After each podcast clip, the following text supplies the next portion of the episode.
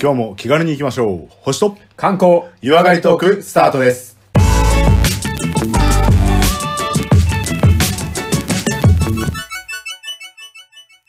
こんにちは、こまです。こんにちは、レオです。まずは番組のご案内をさせていただきます。このポッドキャストは相方のコマさんが星や星座、宇宙についての話をして、私レオが日本の観光についてお話しする番組です。また素人が話していることですので、間違いや不備がありましてもご容赦ください。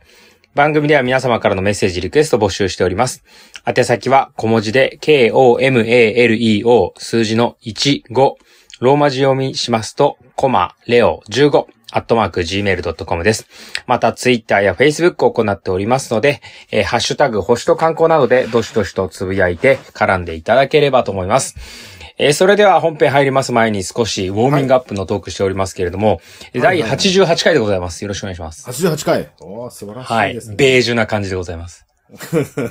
もうその発言自体が年取ってる感じが。いやいやいやまあまあまあ。ねいや末広がりな感じそうです、そうです。だいぶ来たぞというところですけれど はいも、はい末広がりの今回はどんな宇宙トークをいただけるのかなというのをちょっと聞きたいんですけど、どうですかいや、やっぱ今回は末広がりらしくですね。らしく、はい、宇宙がかなり視界良好に今後なるであろあろう、宇宙望遠鏡を、う、宇宙望遠鏡、うん、夢あるね。の、夢あるでしょ、ういんうん。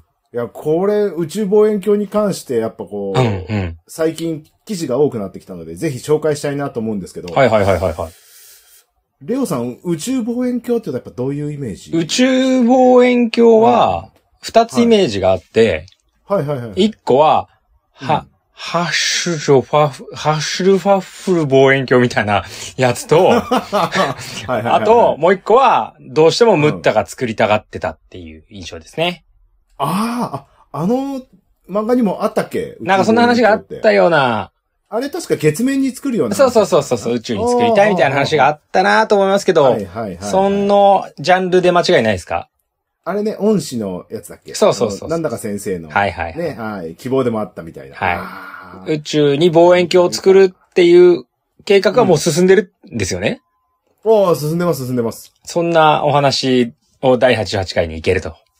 ああ、いけますね。了解です。こもれう、今ここで紹介しないと、うん多分いろんな人がこう、いや、どんどん話題に出てくる、出てきますよ。そうね。この宇宙望遠も鏡。うこれからはおはようの後に宇宙望遠鏡どうなってる最近みたいな話ですもんね、多分いね。や、もうそうですよ、そうそで。うですすね天気予報、じゃあ宇宙望遠鏡見てみましょうですよ。そうですね。そうそう、宇じゃあ宙そ望遠の鏡話題を、まあ明あ、日から星間リスナーも触れるよ うに。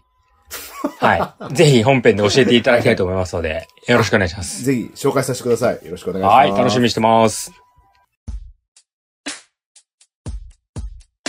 はい、それではここからは第88回本編に入っていきます。えそれでは、駒さん、本日は宇宙望遠鏡のお話、よろしくお願いします。はい、よろしくお願いします。はい。はい、今日はオープニングトークでも話した宇宙望遠鏡に関してなんですけども、はい。さっきね、レオさんがあの、ホシュホシュホシュホシュブルースそうそうそうそう望遠鏡とかってそれでしょうん。だましな、だまし言ったような、ハハッシュドパッップシドュみたタいなグ。宇宙望遠鏡みたいな話をしてたけど、そうそうそうそう、そんな名前ありました違う違う違よう違うね。ハブル宇宙望遠鏡っていうのがね、あ、俺と一緒にはいはい言う発音じゃないですか。ああそういうもんなのね、うんはいまあ、そう言ったかもしれませんけども、はいはいちょっとこっちにはね、音響のせいかなんかうまく聞こえなかったんで、すいハません、すッブいルハッまブせん。ルハッブル宇宙望遠ハ鏡ッブルね。そうそうそう。はいはいはい。このハッブル宇宙望遠鏡っていうのは長い間ちょっと活躍してまして、はい。で、いろんなこう映像を世に送り出してくれてたんですけども、はいはい。今回はこの後継機であるジェームズ・ウェッブ宇宙望遠鏡っていうのがお出てきたので、それを紹介したいなというふうに思います。なるほどえっとはい。ちなみに、ハッブル望遠鏡は、うんもうすでにうん使われていて、全然現役だだったっていうことですかあもう全全然現役ですよ、普通に。はい。でも、、やはりこう、かなり前の機体なので、やはりなんかそんなカ感メじでラすよのね映像とうか、んうん。あとは技術的なものとかっていうのもどんどん更新したいなということで、そりゃそうですまあ、次ね。世代宇宙望遠鏡っていうの開発が進められてきてて、はい。で、それがそこのジェームズ・ウェえッブー、ジェームス・ボンドだっけジェームズ・ボンド、ちゃちゃちゃちゃちゃちゃ。ウェウェブ、ウェブ。ウェップね。ウェップ望遠鏡。はいはい。はい。これはですね、NASA の長官で、ねこう2代目の長官の方なんですけども、はい。あの、まあ前の方なんですけど、アポロ計画の、まあ、基盤を作り上げたとか、宇宙開発に関してはこうかなりと、主導した方が、はいはいはいはい。レジェンドですね。そうそうそう。で、その人がジェームズ・エドウィン・ウェッブさんっていう人いたんですよなるほど。うん、その人の、まあ、功績というか名前を取りまして、ああ、忖度。うん、どうなんだろうね。 いやいやいや、その辺は功績ですよ、まあ功績。もうこう功績経緯を。素晴らしい人すぎるから、ぜひつけさせてくれと。はそうそうです、いはいい。はい。ジェームズ・ウェッブ宇宙望遠鏡っていうのがはでい。きまして、はい。あ、もうできてんでこのれを、あ、もうできてます。はい。で、これね、えー、2021年の、これはい去年か、の12月25日、はクリスマス、い。Yes, it's Christmas. うん。クリスマスに打ち上げられまして、夢があるね。はいはい。これ、サンタに当たんなかかったら大丈夫大丈夫でしたね。あよかったお高い交わしたみたいです。うんうん。これ、あのー NASA で作った宇宙望遠鏡なんですけども、はい。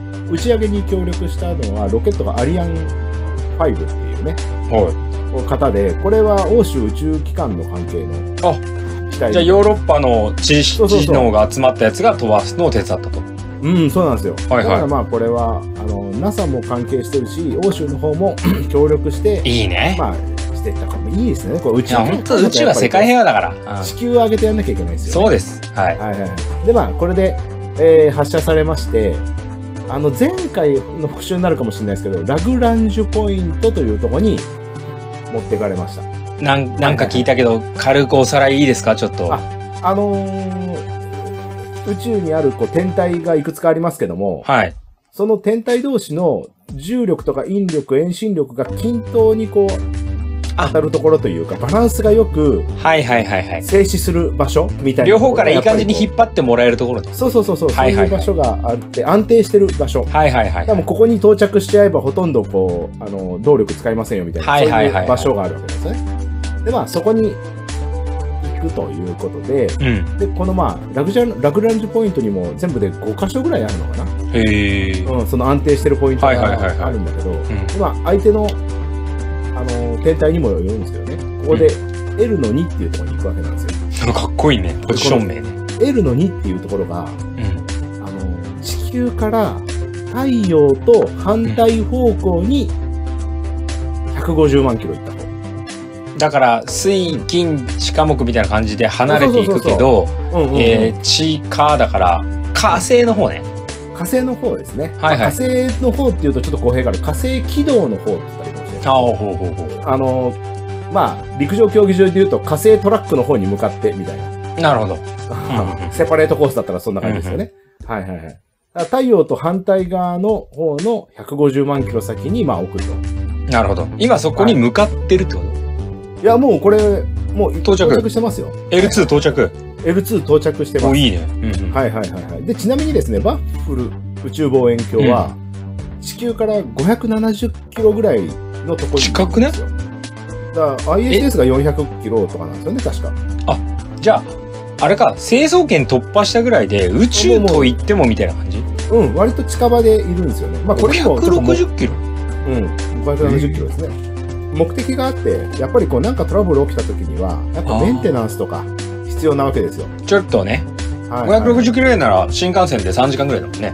そうそうそう。で、うんうんバッフル中望遠鏡ってやっぱ割と大型だったり重量があったので、なるほど。何回かやっぱ往復してそこで組み立てみたいなことがあったんでしょうねあ。メンテナンス。メンテに行ってやらしたんだ。そうそう、そうへいーうメンテナンスとか組み立てがやっぱ関係してるので、まあち近いところ、はいはい。まあ、お試しだしね、初代だからね。初代ですからね。すごい、それがまずすごいよ。うん。で、2代目は一気にバーンって離れて150万キロなんです行よっ。たね。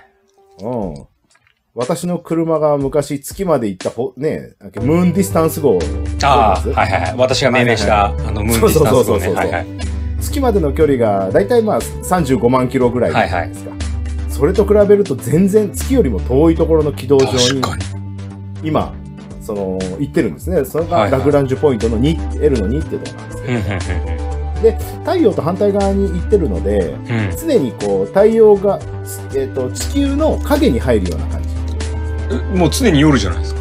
あもう常に、まあ、地球まあ、夜といえば地球の影に入ってるだけなので、まあ、はい暗いっていう感じはあるんだけども、はいはい。そっから、えー、要は地球からラ、あうん。のー宇宙望遠鏡を経由して外を見るので、うん。太陽側は見ないから光に邪魔されないってなるんですよ。ああ、なるほど。逆光にならないしね。そうそうそうそう。はいはいはいはいそういう感じなので、常に外側をこう見るようなるほどなるほどそういった軌道上にいる。じゃあ、あの、こう、惑星がいろいろこう、ぐるぐる回ってるのの、はいはいはい、はい。外を向いてる望遠鏡ね。そうそうそうそう。はいはいはい外をこうわかりますよ、はわいかはいりはいますよ。はい。あちなみに、あの、ラグランジュポイント L の1と2と3と4と5ってあるんだけど、はい。確か1とかはね、太陽側なんじゃなかったかな。あ、そうなんだ。だから、だから、太陽側を観測したい時のラグランジュポイントと、太なるほ陽のどね。外側を見る場合の、太陽から外側、うんまうあ、ん地球から太陽側じゃない反対方向を見はいはる時い。の外トララグッンジュポイントクっていでうのは、ね。そうそう、外トラックを見る時のポイントまたあるんですよね。うんなるほど、なるほど。まあ、それで、ぞ今れ回は L2 ですよと。 L2 の方に持ってって、もう外を見るためのものですよっていう感じ。まあ、デメリットとしてはね、太陽光発電パネルとかも一応あるんですけど、そうだよね。うん、この辺の充電っていうのがなかなか、まあ、弱難いしいよっねていうのもありますが、うんなんかこう、多少その、えっとラグランジュポイント、ビタッてワンポイントというよりは、多少こう動く範囲があるらしくうて、ん。それでこう、なんてい微う妙に電気もらえる。のそう、ちょうどね、地球の影の際みたいなところがあって、あそこをこうちょろちょろっと出しチなラがらッと出てはソーラー充電しあそうそう充電充電、はいはいはいまた戻してみたいな。て。いいね。って感じになるらしいんです。小ま細あ工で前きる回みね。たいな、あの、バッフルみたいな感じで、メンテナンスができないっていうデメリットはちょっとあるんですね。さすがにそこまで離れたからね。はいはいはい。いや、でももうそ独り立ちさせようああ、まう。もういつまでもなダメだあ、技よ。術がありましたからね。はいはいはいはい。で、この宇宙望遠鏡のね、仕組みというか、うんえー仕様というのをね、ちょっと紹介したいなと思います。もう聞きたいね。はいはい、はい。使用ってもどういうのがいいって言われてもわかんないけど。はいはいはい。えっと、形なんですけども、うん。えっと、全体的な形状はね、私はわかるけどね、レオさんわかるかなわかるわかる。もう幾何学得意だったから。マジマジスターウォーズに出てくる、うん。スターデストロイヤーわかりますデススターじゃないよ知ってるあれでしょあのう、チュンチュンチュンチュンチュンって集まってピャピンって打つやつでしょええー、わかんないわかん ない。あ、違う違う違う。あの、あ宇宙船、敵国の、敵、えっ、と、帝国軍の宇宙船いるじゃないですか。はいはいはい。あの、丸い丸やつがに両方ポインってついてるやつね。丸いやつがデススターでしょはいはい。あ、違う違う。敵、戦闘機でしょ戦あ戦闘機じゃないですよ。うん。戦闘機が乗ってる敵の艦、敵艦。はいはい。敵艦知ってる敵艦知っあての、る。三角っぽいあるあるあるあるある。のの上に、あのね、えー、なんだろう。あれがあるところ、デッキがあるような感じ。うんうん。わかるわかるわかる。積み木で作れそうなやつでしょちょっと、そうそうそうそう、うんわかりにくい人のために言うと、うん。えっ、と、ひな飾りのうん。ひし餅あるじゃん。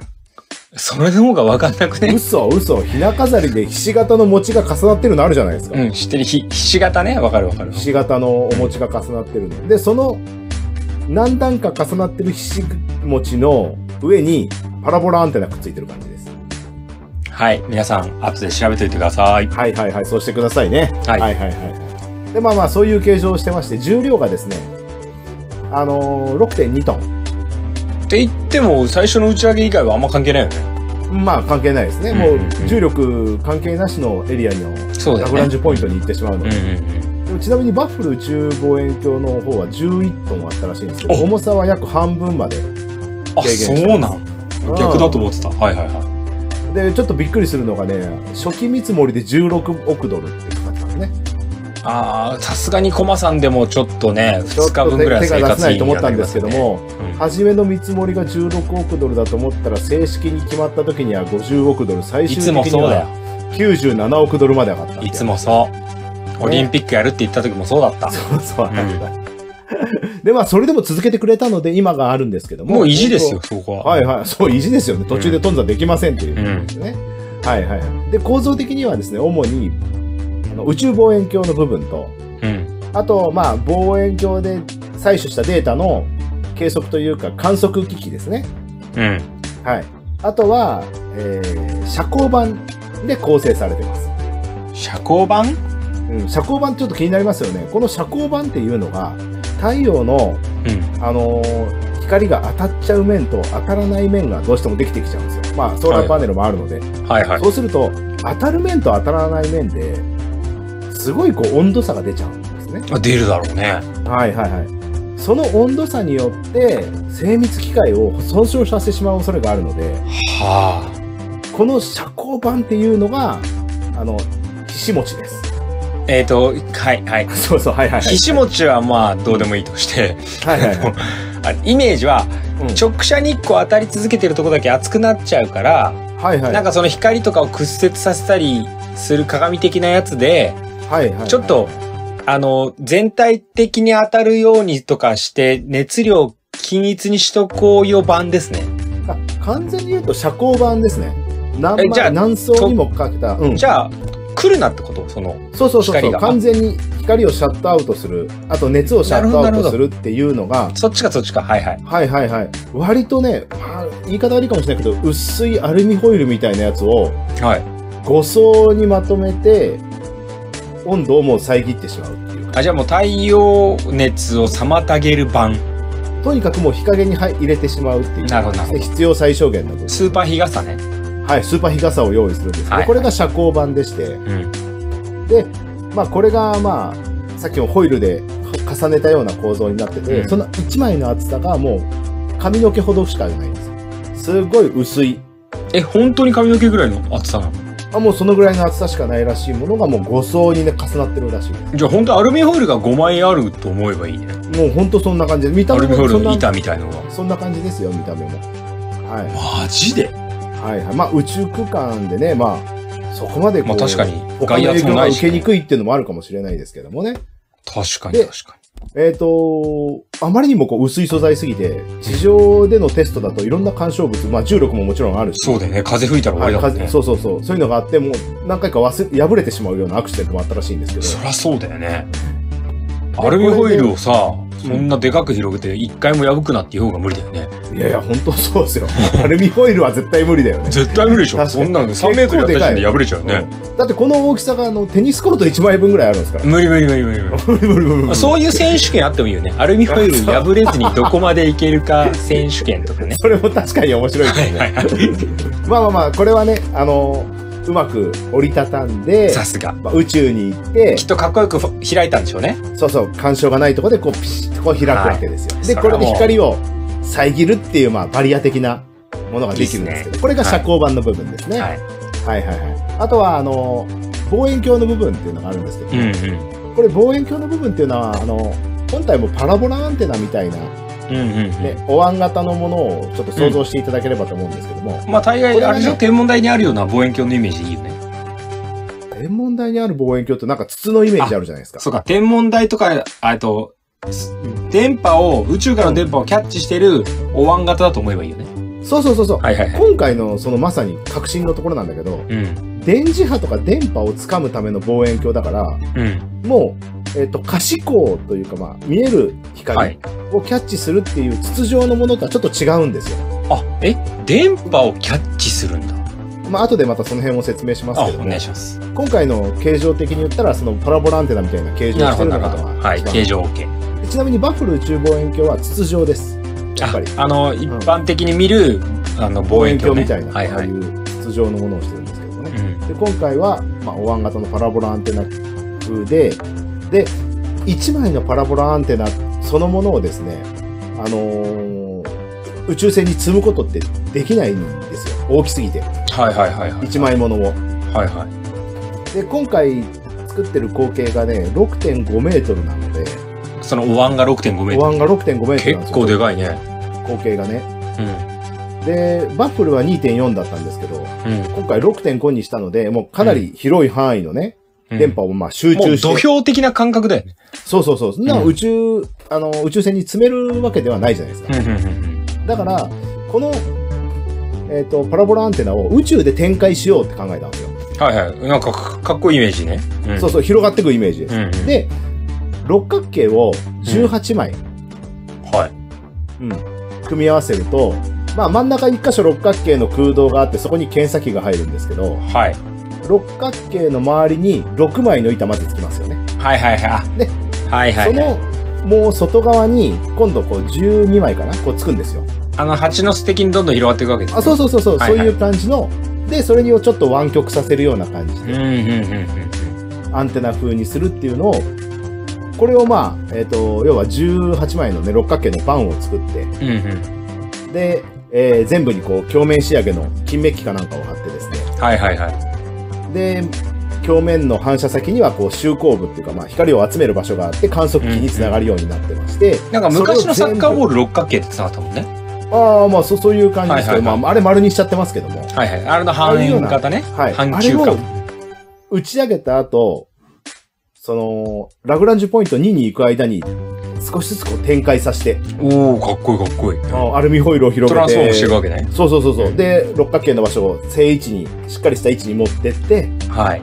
でこうでちなみにそれはもう展開は終わってるんですか終わってます終わってますおーオーケーオーケー。はいはいはいはい。で、これを展開させて、で、計測機器っていうのが、まあ、いく何個かあってですね、うん。あのーまあ、言葉だけ言うと、近赤外線カメラ。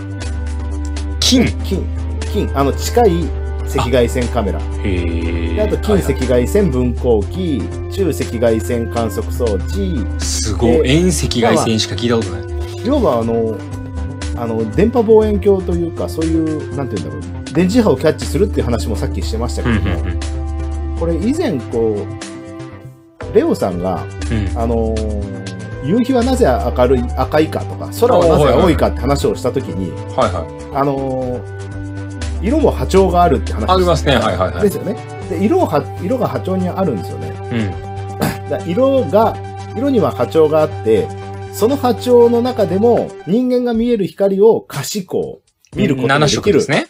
うん、光線があるって言いますよね、うん。でその7色って今言われましたけどうん。その7色にも実は順番がありまして、はいはいはいはいはいはいあわはい。かります赤から始まって、なんちゃらなんちゃらなんちゃらで紫で終わるやつでしょお素晴らしい、まはさにその通りい。で、ちょっと赤ま外線と紫外線だよね。あそうなんですよ、はいここじゃああのレオさんに説明してもらっていいいや、もう、もう今ので全部 だよ。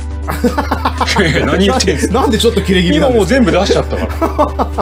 もうここで止めとかないと俺のこう、うんハイセンスな知識がこうバレちゃうから、ちょ、ここまでにしてもらっていいですかまさにレオさんが言った通りで可視光線の中にはもう7色ぐらいの光があって、はいはいはい。でその光の両側にあるのが紫と赤なんですよね、はい。中の順番は覚えてないけど、確かそうですよね。うん、紫と赤なんですよで、うんその紫の赤うの、えー紫側よりも外の線だから、紫の外と書いて紫外線イエね。で、赤い方の外だから赤外線っていうのがありますよねー。イ。はい。これも私、えーこれを調べてて知りました。いやあそういうもんなんだと思って。またまた。ほんと。これがすげね、え性格出るよね。こう、謙虚な、今回初めて知りましたっていう人と、いやいや知ってるネタでフルスイングする僕知らとな。かったなこれいや いや、フルスイングね。確かに。でもナイススイングですよ。あ、あありがとうございますりがたい、ありがたいです。もうこれで全力ですって言われたからね、最後。もう以上です。もう 今、当たってればなーっつって終わりです。しっかり当たってましたんで。はいありがとうございます。また振ってきましょうね。はい、振ってきますえ。振らなきゃ当たりませんからね。そうです、そうです。そうそうそう。で、まあ、目に見える光だけが真実にあらずってことなんですよ。ああ、いいこと言う。可視光以外を探すために赤外線観測をするっていうのが今回の目的なんですね。さす今聞きました。目に見えること以外、ね、真実があるんですよ。 そうねそうなんです。 もそうう、そうあの、サン隠されてテるクジュペリも同じようなこと言ってたよ。あそうなんですか、なんかめ、大切なものは目に見えないんだみたいなこと言ってましたよ。あ言ってたねそういえばねそんな人いましたよね、はい、そこもう少し掘り下げます いや、大丈夫。星の王子様ってだけでそれ以上は無理です。星つながりでしかない。繋がってるじゃんさす がありがとうございます。で今回はこの赤外線を使いますとはい。何がいいかというメリットをうねんちょっと紹介したいと思いますお願いします。はいこれ赤外線をねあのー観測すると、うんあのー可視光で障害になってる塵とかガスとかに隠された天体も観測できるっていう、そういったメリットもあります。ほう。可視光でどうしてもこう、光ってて分かんなくなってしまってるやつ、うん、うん、うん。あの光に、光が紛れちゃってるようなものってはいいはいうはいのも調整することによって観測することができうん。る。で、あとは光を発しない天体。わかります。ありますよね。こう、惑星系統ですよね。その、どこあのの恒星にも属さない惑星がもしあったとしたら、そこうん、うはん。温度が低いんですけども、そうね低い温度に関しても観測できるっていうメリットがあるので、ほうあほうこれは光として見えないけども何かあるぞっていうのがわかるんです。つまり、ごめんなさいね、あの、陸上でしか生活したことないからなんだけど、はい、めっちゃ真っ暗闇で、基本可視光は届いてないわけです。はいはい届いてる。だから我々の目には何もはいはいはい闇でしかないけど、はい、赤外線だか紫外線だかで見ると、あそこに物があるよねっていうのが見えるみたいな感覚でい見いでえるすか見える見える。ああオッケーこれちょっとあの別のものに例えると、うんあのーサーモグラフィーってあるじゃないですか。はいはいはい、あるある。あの、スワッサトがーモ使っグてるラんフですよ。ィーってまさにその、えっと、熱源からこはいはいはいはいはいはい。う、ね、をこれをこう、電磁波って赤外線、温度ってまあ、ね、赤は外い線、はいはいはい。なあの、ので特殊部隊が夜突入するやつにつけてるやつだよね。まあそういうの、まあ今、赤外線ゴーグル以外にも他にもあるかもしれないですけど、はいはいはい話ゴーグルが。でも、その赤外線っていうのは、熱を感じた時に確かに伝わって物が映るじゃないですか。確かに確かに。うん、あのサーモグラフィーって暗室の中でもそうだよねあ。の見ることできますよね。そうだよね。だからそういうことなんですよ。暗くても、その赤外線を探知することによって物が見えてくるんですよね。あそうか、はい見えるっていうものは、我々はい人類が見える可視、賢い。可能はいはいはな視力の C の7色以外のものも存在はしてるよと。いしてるんですよ。で今日なんか理科の授業すごいおういね。や、もうびびっくりしました。私もなんか。すごいビンビンだよ、これ。先生っぽいことやってるみたいいや、すごいすごい。うんな。で、紫外線の、紫の紫外線の方は、あの、割と、なんていうのエリアが狭いんですけど、赤外線の方はすごいこう広いんですね。あ、そうなんだ。うん。だから、近赤外線、中赤外線、遠赤外線ってこう、やっぱ分かれてるんですはいはいはい。けど、で、今回は近赤外線のエリアを計測しようっていうのが、今回の、あの、ジェームズ・ウェッブ宇宙望遠鏡になるわけなんです。ご大丈そ夫の頑張ってついてる今あ、光の波長っていうのを、はいこう、計測できるので、そのいろんな色をこう見るんですけども、はいはいはいはいあ の遠い天体を、遠い天体から光が届いてる場合、うん光の波って宇宙の膨張によって、ドップラー効果が起こるらしいんですよ。ごめんごめんちょっとちょっとはいはいはい 今はい。自分で言ってたセリフわかるわかる。宇宙の膨張によってドップラー効果が起こるいやらしいんですよ。おーあとうあの、波があるじゃないですか。で、止まってるものからの波って一定なんですけども、はいはい音を発してるものが遠くなったり近くなったりすることによって、あの救急車が過ぎた時の音が変わるやつがドップラー効果ってしか覚はえいてなはいいはいはい。うんうんうん。うんあれ、音の波がこう、一緒にこう、そう音源がついてきて、元が変わっちゃうからってことでしょはいはい。で、そこから今度遠くなっていくと音が変わっていくじゃない、はいはい変わる変わるうんでそういう音の波長っていうのがやっぱうんあるわけで、色も波長なので、やばやばすっごい今日濃いよこれうんいや本当その波長が引き伸ばされてり、圧縮されたりするらしいんですよ。うんいいよいいそれよにとりあよえっずいいて、よこの天体の距離がね、分かったりするらしいんですけども、はで、その間に、あうん全然未確認の物体とかがあったりすると、重力でその波長が乱されたりするらしいんですよ。普通はねある程度の波で来るけど途中でガコンってなんかぶつかったぞとかそういうのが分かなっんかそういう波が起きるらしいんですよ。その波の変化っていうのを観測すると、さらにもう見えないものまで、ちょっと見えてきちゃうような。もうなんかあれだねあの、いコウモリとかがさイルカとかがさなんかソナーでとか言うじゃ そうんですね。ああいう感あるねある覚にね近いよねはいはいはいははいい。はいだからもう本当見えないものが見えてくるっていうのが、この赤外線カメラですね。もう、すごい見そえもそも、あの、うん見えないものが見えてくるっていう表現は分かるんだけどはい。じゃあごめんなさいね素人考えだと見えないけどなんかあるぞっていうのは分かるわけじゃないですかはいはいはい。でそれをでも我々は見れないじゃないですかはいはいはいはいそ。れどうどういうふうにすんのそれその機械ですよ。結局、赤外線とか音の波長とかを赤外線でキャッチして、可視化した映像に変換するのが、この機械。可視化してくれんだだからさ、さっきのサーモグラフィーの話もそうです。可視化できてますよね。うんんんそうかそうか。温度の変化を可視化できるっていうのが本来見えないものをじゃあこれはなんか赤くしとこうとか、これはあそうそうそうそう緑色っぽくみあなたたちはい人類はそれしか見えないんでしょっつって変えてくれるわけ変えてくれるんですよ。その機械素晴が、らしいねこの計測機器に、まあ、機械の中に含まれてまして、もうなんか望遠鏡っていうかもうなんか違う目だよち違うよね、ほんと。俺、これ調べててびっくりしちゃった。はい遠くを見るとかじゃないよね感じないものを感じる機械だよねはいはい。だからまあ、こういったものをね、検測するので、もう非常に見えないものも見えてくるし、おおすげえ面白い結局これが今後は活躍することによって活躍することによってその宇宙の展開というかうん、うん、宇宙空間がね非常にこうさらに深くまで見えてくるっていそううだのがねこのジェームズ・ウェッブ宇宙望遠鏡の話ですね。はいはいはいでこれがねどれだけ活躍したかっていうのをやっぱりこう紹介したいんですけども、うんうん実はこの宇宙の映像が公開されたっていうのが、うん。 7月の12日なんですよ。この前やん。そうこの前なんですよ。あれそれもうだか世ら界中が話題になっててもいいんじゃないのいやいやいやいや。一部でやっぱ話題になってて、画像とかがたくさん出始めてるんですよ。NASA がようやく情報を解禁したんですよ。そうするとみんなはやべえ、こんなものあんのかよってなってるわけですか。なってるんですよ。おお。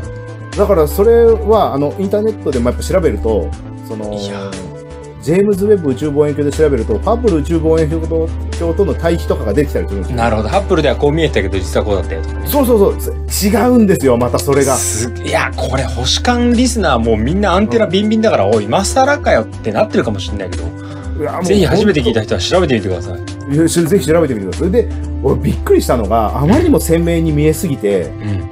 その光が、なんて言うんだろう、屈折してるのも見えるんですよ。うん。あもう全然意味がわかんない。光屈折してんのってどう見んのなんかね、光がね、んあの、ねじ曲がってるような、あるん ですよ。一個の点じゃないんですよ。なんだろあ、だ音声配信だから頑張って伝えてとか。う。そうそうだ諦めね。あの、たあ宇宙の光自体が、もうう、光イコール、うんあの、この話だと、もう波なんですよ。 わかりますもうダメだもん。光イコール波なんですよ。で、ああ他の惑星の重力に影響されてるのが、なんとなくわかるんです。なんか、初めて見たものを興奮のあまり伝えきれないちびっこみたいになってる。もう、だから、もう、好奇心を今書き立てられてられた人は、とにかくすごいんだよ見て見て もうテレビショッピングみたいな。見てみ見てくださて、奥さん、見て、はいこれ。い。いや、じゃあ、えっと、単純になんて調べれば見れば、ありますリスナーの皆さんに。え、ジェームズ・ウェッブ宇宙望遠鏡の、えっ、と、それこそ映像で出ればあ、画像とかで検索すれば出てくると思いますよ。見よう。見たら、はいはいはい多分、コバさんが言ってること、こうなるほど、確かに光がってなるかもしれないですあななるかもしれないし、うんあの、光の鮮明度とか、はい。その、えっ、とね、ガスですかね、その塵とかガスの、その輪郭とかがすっげえ鮮明に出てます。いいですね。多 分、すっげえ鮮明すでにこれを聞いてるリスナーで、もう映像を見てたね、その、うんアンテナ張りまくってる、あの、星間ファンの人たちは、うん。わかるよ、コマってなってるから大丈夫。俺 がついてきてないだけだかだっ ら。て今見たでしょ今聞いてる人見たよね。うんそうそうすそう。ごくないこれ。多分そうなっこてんだけ宇宙映像って鮮明に出るんですよ。で、これはね、やっぱこう、大気の影響がない、やっぱうん外から見ないとダメなんですよね。大気の外から。だそうだからそう言います宇よね宙望遠鏡ならではのね、うん映像で非常に綺麗になってうんうんでまあちょっとねトラブルがあったりして今までにこう隕石の衝突が5回ぐらいあったんですけどもうんあのえし支障が出るほど望遠鏡にそん望遠鏡にっていうかそおうおの、うおううん、あったんですけども、うん支障が出るほどの損傷がなく今でも十分に機能してるらしいのでペラッペラのアルミホイル大丈夫なのまだ まだ大丈夫みたいなま だまだいけますみたいないや、 いいね。弾丸食らってますけどまだいけますみたいな感根じ性だね。うん本当ですよいいじゃんでなんか頑まあ張ってんじゃん、若いエース。おーもう全然バルカンぐらいだったら23発食らっても大丈夫っすよみたいな感じで頑張ってるああ、たくましいわ。まあその映像の綺麗さをね、ぜひ見ていただきまして、もちろんこの映像の綺麗さの奥にはですね、新しく発見されるようなものがどんどん出てくると思うんですよ。いや、そうですよ。きっとピースしてる、なんかグレーが宇宙人とか出てくる出るよね。出る出る出る出る。うんうんもう、ジョージって言ってるやつでしょ、いつものと言ってるっていうやつとかそうね。そうそうそう。なんか出てくるんで、ガーガミラとか出てくるよね。ーミラって何かわかんないけど、だからもしそういう情報がね、うんもしかしたらこう配信されてる映像の中に隠れてるかもしれない。あるかもしれない。あのね地球じゃねえ月の裏をさ撮影した時とかさいろいろなはいなんかねちょっとちょっとねいろんな本当かよみたいな話が出てきたじゃないですかあオカルトののム話ームー的な内容ね。そうそうそう結果ムー的な内容。そうそんなのがまた出てくるんでしょここにあるのこそね全然私オプティコンだとか出てくるんでしょ、はいはい。大好き大好きもうそういうの。うんそういうのはそういうのはいはでいはい好奇心でね、ファンが増えればいいんですよそうですよ。結果的にファン増やしていただければと思いますので、ぜひ、このジェームズ・ウェブ宇宙望遠鏡をですね、インターネットで調べていただいて、また、えー皆さんの感性でね、宇宙のや美しさを感じていただければと思います。あージェームス・ウェップ見たくなってきたちょっとさっさと収録終えてジェームス・ウェップ見に行っていいですかはいはい、よろしくお願いします。いや本当に楽しか ったうんじゃあちょっとエンディングトークで感想聞きますから。あ、わかりました。じゃはあ、いまずはご紹介ということで、は、はいすごい星間リスナーの皆さんはね、多分ね、わかるって言ってくれてると思いますので、ちょっと私もこの後時間差で見に行きたいと思い ます。